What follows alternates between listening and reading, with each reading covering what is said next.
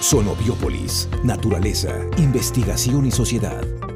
Bienvenida a toda la audiencia. Estamos desde el espacio que se dedica semana tras semana a buscar temas de investigación, de ciencia, de tecnología que puedan ser de su interés. Muchísimas gracias a quienes nos transmiten y también a quienes nos escuchan. Bienvenidos. ¿Quién es y qué hace?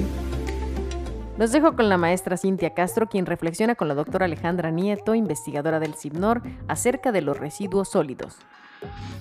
¿Qué nos referimos, doctora Nieto, cuando hablamos de residuos sólidos? Mira, nos referimos principalmente a mm, todo aquello que dejamos de utilizar, llámese papel, cartón, vidrio, plástico e incluso la parte orgánica de alimentos que dejamos de utilizar y que no le damos mayor uso y se le llama residuos sólidos porque obviamente no incluye todos los residuos que van en el agua, ¿no? Y que, y que se están generando en hogares, industrias, todo lo que implica su, su uso, ¿no? Bien, lo primero que me surgió fue la siguiente pregunta, doctora Nieto. ¿Qué papel juegan los residuos orgánicos en, en este desecho constante? Pues un papel muy importante, Cintia, porque fíjate que del volumen total de estos residuos, eh, el 50% y en el planeta se ha visto que la cifra varía más menos en este porcentaje, eh, eh, son los residuos orgánicos. Los residuos orgánicos se refieren solo a aquellos que precisamente vienen de un organismo. ¿Qué significa? Pues que son todos aquellos de frutas, vegetales, eh, restos de comidas o restos en, en, la industria, ¿no? En la industria de procesamiento de alimentos, etcétera. Tangencialmente tocó apenas el espectro de lo que puede conllevar el residuo, pero ¿nos podría decir algunas de las consecuencias de una forma más puntual al hablar del mal manejo de los residuos? Claro que sí, Cintia. Mira, el hecho de, que sean residuos orgánicos que se digo, de provenientes de organismos vivos quiere decir que sufren toda una descomposición, ¿verdad?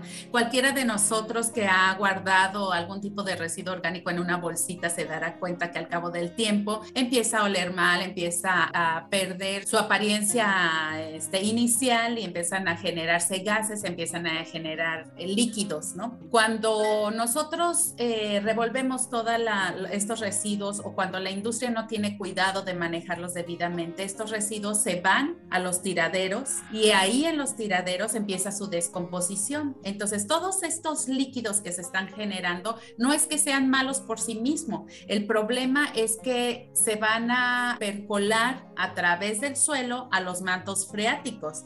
Entonces, generalmente estos líquidos que provienen de esa descomposición son ácidos, por ejemplo, en su primera etapa. Y estos ácidos van a dar a un cuerpo de agua que imagínate donde hay seres vivos, ¿no? Donde hay plantas plantas, donde hay peces, etcétera. Y además donde, de donde se extrae para nosotros consumirla. Entonces estamos contaminando el agua. Por otro lado, la descomposición eh, emite CO2 y metano, que son gases de efecto invernadero. Entonces, si está al aire libre y se está descomponiendo y se están empezando a generar estos gases, pues contribuyen a estos gases de efecto invernadero y al cambio climático, por supuesto, porque no estamos hablando de medio kilo, estamos hablando de toneladas. Entonces, contamina entonces los cuerpos de agua y contamina el ambiente. Pero además de eso, hay un impacto muy importante, que es el impacto a la salud porque finalmente la descomposición atrae a, patógenos o animales que tienen, eh, que transmiten enfermedades, que transmiten algún patógeno y estamos expuestos a ellas, ¿no? Todas las personas que, los recolectores de basura son los que principalmente se enfrentan a esta situación. Entonces también es un problema social, porque la dignificación en el trabajo pues no es tal, ¿no? Y además se vuelve un problema económico, porque en lugar de invertir los gobiernos en un buen manejo están invirtiendo en remediaciones. Entonces es gastar y gastar. Eh, eso es, los impactos son muchos, muchos. Entonces a veces estamos pocos, poco conscientes de esa magnitud, ¿no? De, esa, de, de los impactos que tiene. Gracias, doctora. El Centro de Investigaciones Biológicas del Noroeste, con la participación de los centros CONACIT, presentó Sonobiópolis, un espacio para la comunicación de la ciencia.